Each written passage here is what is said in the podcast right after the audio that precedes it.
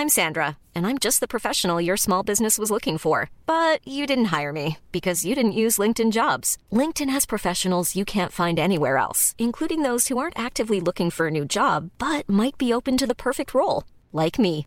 In a given month, over 70% of LinkedIn users don't visit other leading job sites. So if you're not looking on LinkedIn, you'll miss out on great candidates like Sandra. Start hiring professionals like a professional. Post your free job on linkedin.com/people today.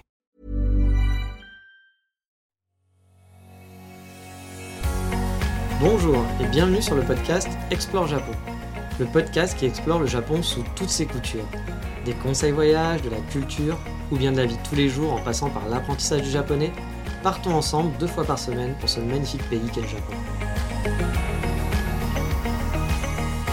Annyeonghaseyo Oui, ça veut dire bonjour en coréen que je prononce sûrement très mal. Aujourd'hui, on va commencer une série d'épisodes hors série en dehors du Japon, car vous le savez peut-être si vous me suivez sur les réseaux sociaux, mais j'ai fait un petit voyage de deux semaines en Corée fin janvier 2020, début février. C'était la période où encore on pouvait aller en Corée, où c'était le coronavirus commençait, mais que c'était pas encore à bloc. J'y étais à deux doigts d'être bloqué en Corée finalement, hein, ça s'est joué à pas grand chose, mais je suis quand même resté bah, deux semaines environ là-bas, un petit peu plus, et donc je vais vous faire des épisodes hors série sur la Corée. Et dans ce premier épisode hors série, je vais vous parler des petites choses à savoir pour préparer son voyage en Corée du Sud. D'autres épisodes hors série sur la Corée du Sud vont arriver très vite, avec un petit planning pour vous aider à faire votre roadmap pour un voyage de deux semaines sur place, un épisode pour casser le mythe sur la Corée, c'est comme le Japon, un autre sur le guide des coffee shops à Séoul et un autre pour les coffee shops à Busan. Vous vous en doutez, on parlera forcément de café aussi en Corée. Ces hors-séries vont être publiés le jeudi à la place des podcasts Japon, pendant un mois environ. Et ensuite, on reprendra le jeudi bah, les épisodes sur le Japon comme d'habitude. Le lundi, vous aurez toujours le droit à un épisode par contre sur le Japon. Donc en gros, pendant un mois environ, vous aurez le droit au lundi à un épisode podcast Japon normal classique. Et le jeudi, à la place, vous aurez un hors-sujet spécial Corée pendant un mois. Mais allez, partons sur la préparation du voyage. Je connais beaucoup moins la Corée que le Japon. J'ai découvert pendant ce voyage, en fait, finalement, le pays, et je ne connaissais pas grand-chose avant de partir. À part quelques clichés, on va dire. Comme pour le Japon, il n'y a pas besoin de visa spécifique pour partir en vacances. Ici, vous pouvez rester 3 mois sans visa. Enfin ça, bien sûr, c'était avant le coronavirus. Là, actuellement, je ne sais pas comment ça se passe, mais avant, ça se passait comme ça. Comme le Japon, vous le savez peut-être maintenant, quand il faut venir en vacances, pour le moment, eh ben, on ne peut plus venir sans visa, même en touriste. Il faut demander un visa. Et même pour l'instant, les Français n'ont pas le droit, là, le jour où j'enregistre cet épisode, euh, les Français n'ont même plus le droit de venir au Japon. Voilà, tout simplement. Ils ont fermé les frontières à cause du coronavirus. Quand cet épisode sera publié, je ne sais pas où on en sera. Donc, désolé si euh, les infos sont pas encore bonnes ou quand vous allez l'écouter.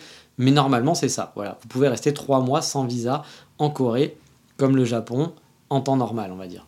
Alors bien sûr, comme pour le Japon, le premier petit conseil que je vous donnerai, c'est d'avoir une connexion Internet avant de partir et de prendre un genre de pocket Wi-Fi. Alors là-bas, justement, j'ai pas pris de pocket Wi-Fi, mais j'ai pris une carte SIM data only en illimité, qui a très bien fonctionné à vrai dire. Comme pour le Japon, il suffit de se rendre sur un site, je vous ai mis le lien sur la page de l'émission, de commander sa carte SIM suivant la période où vous restez, et en arrivant sur place, en sortant de l'aéroport, vous pouvez la récupérer, l'insérer dans votre téléphone, et c'est parti. C'est vraiment simple et efficace. Pour vous dire, j'ai pris la carte SIM d'un mois car je restais 17 jours, et c'était plus rentable que de prendre deux fois une semaine. J'en ai eu pour une soixantaine d'euros de mémoire, donc c'est quand même pas donné, mais c'est un petit peu comme le Pocket Wi-Fi au Japon, c'est pas donné non plus. Bien sûr, il y a beaucoup de Wi-Fi et de free Wi-Fi ici, donc si vous voulez faire des économies, vous pouvez très bien vous passer de prendre, vous passer de prendre une carte SIM. Mais bon, avec une carte SIM ou un Pocket Wi-Fi, il n'y a pas de problème quand vous marchez dans la rue ou autre, vous n'êtes pas en train de vous poser des questions à savoir, bon, faut que je trouve un Wi-Fi à droite à gauche, le Wi-Fi marche mal. Au moins, vous êtes peinard, donc moi, Internet, j'essaye toujours de l'avoir avec moi, mais je sais qu'il y a des gens qui font sans et qui prennent pas de, voilà, de, de carte et qui préfèrent euh, aller sur les spots de free Wi-Fi. Après, c'est voilà, chacun gère comme il a envie, mais si euh, vous voulez être tranquille, autant partir là-dessus. Niveau préparation, je vous conseille aussi de prendre une application de map du genre Napster ou Napme. Enfin, map.me, pardon. Perso, j'ai pris map.me car Google Maps ne fonctionne pas très bien en Corée. Il me semble que c'est à cause du gouvernement coréen qui demande une certaine somme que Google ne veut pas payer pour exploiter les informations en Corée du Sud. Du coup, vous pouvez accéder à Google Maps sur place, il arrivera à vous géocaliser, mais impossible de calculer les trajets à pied par exemple. Les trajets en transport en commun fonctionnent, mais à pied, ça marche pas. Donc c'est un peu chiant.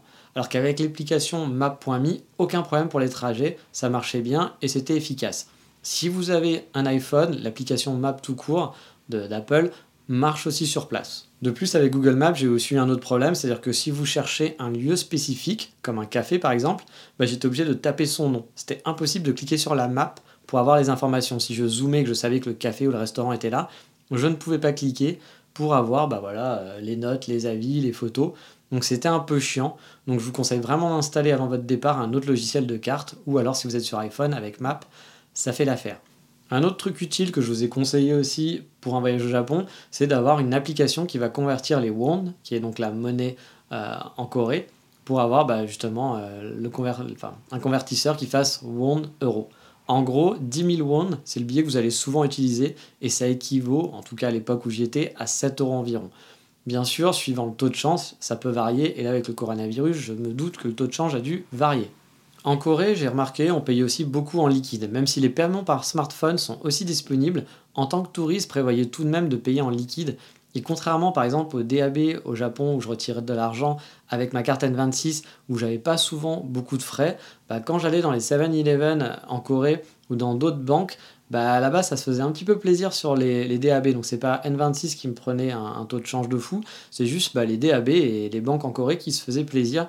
Donc essayez voilà, de, de bien prévoir et de, faire attention et de pas payer par carte partout aussi parce que je suis pas j'ai l'impression qu'ils se font un peu plaisir de ce côté-là. Ensuite, pour ma part, j'étais donc là-bas en hiver, de janvier, de fin janvier en gros à début février.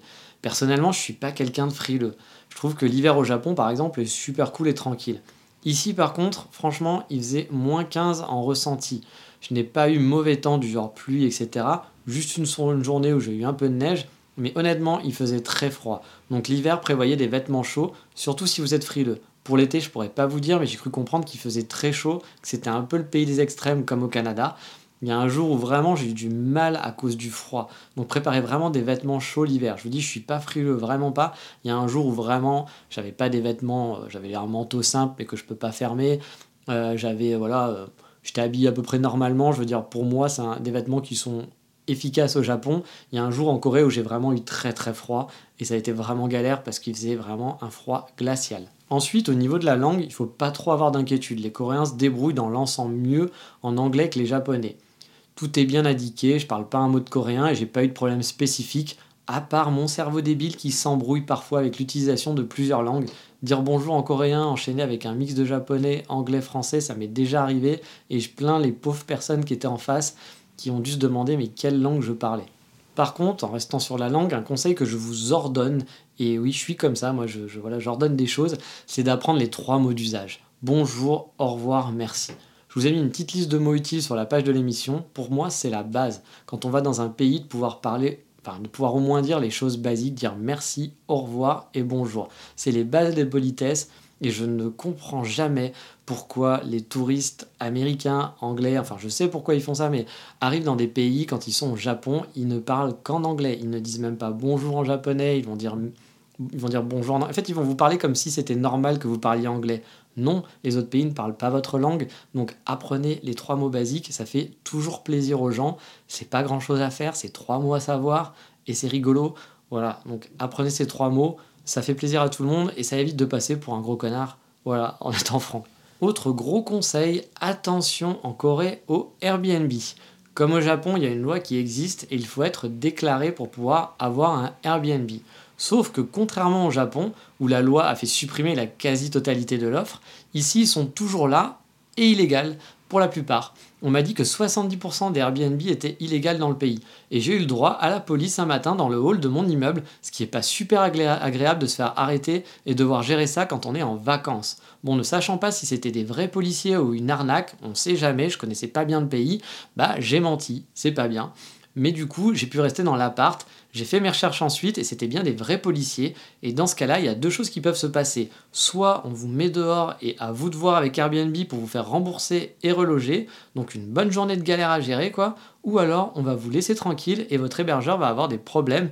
Mais vous, vous serez tranquille jusqu'à la fin de votre voyage. Mais a priori, ça a l'air d'être la roulette russe. Il y a déjà eu les deux cas régulièrement. Donc honnêtement, si j'étais vous, je vous conseille d'opter plutôt pour l'hôtel que Airbnb si vous avez à choisir, même si les policiers n'ont pas été agressifs, ils n'ont pas été fort sympathiques non plus avec moi. et vous avez autre chose que la police à gérer quand vous êtes en voyage, surtout si vous n'avez rien fait. Je ne savais pas que mon Airbnb était illégal, et puis ça vous cause du stress pendant le truc parce que vous dites est-ce qu'ils vont être là demain matin, est-ce qu'ils vont revenir, euh, qu'est-ce qui va se passer? Bref, c'est quand même, ça va vous pourrir une journée de vacances, hein, c'est sûr. Donc, moi pour moi, j'éviterai les Airbnb. Côté transport, il y a des cartes comme au Japon pour ne pas avoir à se prendre la tête. Elle s'appelle la Timoni à l'aéroport, devant l'entrée de la ligne de train, en fait, vous pourrez l'acheter. Elle vous servira dans les métros, les bus, etc. En plus, ils ont des, cartes qui sont super kawaii. Je kiffe la mienne. Je vous mettrai une photo sur Explore Japon. Elle est vraiment super mignonne avec les personnages de Line, dont je vous ai déjà parlé, donc l'application euh, très utilisée en Asie. Ici, c'est pareil qu'au Japon. On doit charger donc sa carte et on peut récupérer le solde en partant. Il y a juste un coût de 4000 won à l'achat. Attention, là par contre, contrairement au Japon, on l'achète dans un genre de distributeur, puis après, il faut aller la charger sur une autre borne. N'oubliez pas de la charger et de mettre de l'argent dessus. Pas d'inquiétude, les bornes existent en anglais, donc tout est compréhensible. Pour avoir pris le train, celui qui va loin, quoi, un vrai train euh, qui traverse voilà, la Corée, là aussi c'est assez simple. On va à la gare Seoul Station et il y a des distributeurs en anglais où tout est indiqué. La chose qui m'a surprise, c'est que je n'ai jamais été contrôlé dans le train. Au Japon, dans les Shinkansen par exemple, vous allez devoir passer votre billet à une borne. Là, on rentre, on sort comme on veut et personne ne vous demande quoi que ce soit, ne vous demande votre billet. Alors je ne sais pas si c'était normal, mais personne ne m'a rien demandé. Je n'ai jamais passé mon billet quelque part, je n'ai pas composté mon billet, je ne l'ai pas bipé.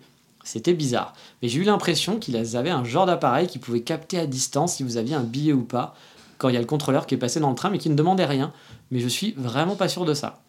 Par contre, pour le métro, Là, il faut passer sa carte, la biper à l'entrée et la sortir et elle va vous afficher combien ça vous coûte. Il y a souvent un tarif unique et si vous allez plus loin, vous faites un changement de ligne, on vous déduira à la sortie quelques won sur votre carte. En gros, vous allez passer votre carte à l'entrée, il va vous dire, je sais plus combien étaient les prix, on va dire n'importe quoi. C'est 200 won. Vous allez faire votre trajet, vous allez faire trois arrêts. Quand vous allez sortir, il y aura rien. Et puis bah, si vous avez fait un changement ou vous avez fait 45 arrêts, bah, là il vous dira voilà il y a 400 won encore en plus quand vous allez passer votre carte en sortant euh, dans le portique.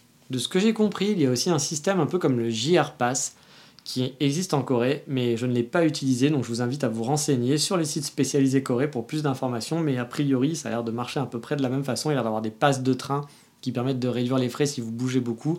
Moi je ne l'ai pas pris car je n'ai fait qu'un aller-retour pour aller à Busan, je ne pense pas que c'était efficace euh, pour euh, voilà, niveau économie, mais il y a plein de sites qui vous parlera de la Corée, si vous avez envie d'avoir plus d'informations, n'hésitez pas. Une autre petite chose à savoir ici, on vous demandera pas de pourboire et les prix sont affichés TTC, donc pas de souci de ce côté-là, c'est comme au Japon en gros, pas de pourboire et normalement les prix sont affichés TTC, il n'y a pas de mauvaises surprises qui vont arriver, donc rien de bien compliqué. Bref, vous le voyez, pour aller en Corée, c'est un peu comme le Japon, il n'y a rien d'extraordinaire, c'est très simple de préparer son voyage, c'est voilà, pas très compliqué. Si vous travaillez un petit peu dessus avant et vous n'allez pas à l'arrache, vous n'aurez pas de mauvaises surprises. Les choses dans la rue sont assez bien indiquées. Autant au Japon, je parle un peu la langue, là pas du tout, et je n'ai eu aucun souci de compréhension ou d'orientation. Donc vous pouvez partir le cœur léger, il n'y aura rien d'insurmontable pour vivre votre voyage pleinement en Corée. Voilà pour le petit tour préparatif de son voyage avec les infos basiques mais pratiques.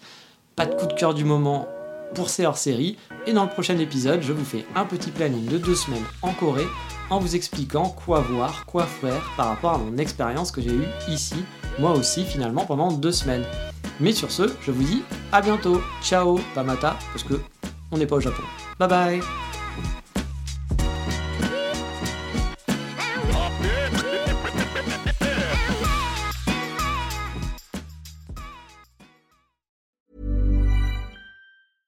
Even when we're on a budget, we still deserve nice things.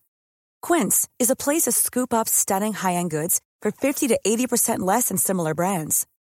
They have buttery soft cashmere sweaters starting at $50, luxurious Italian leather bags, and so much more. Plus, Quince only works with factories that use safe, ethical, and responsible manufacturing. Get the high-end goods you'll love without the high price tag with Quince. Go to quince.com/style for free shipping and 365-day returns.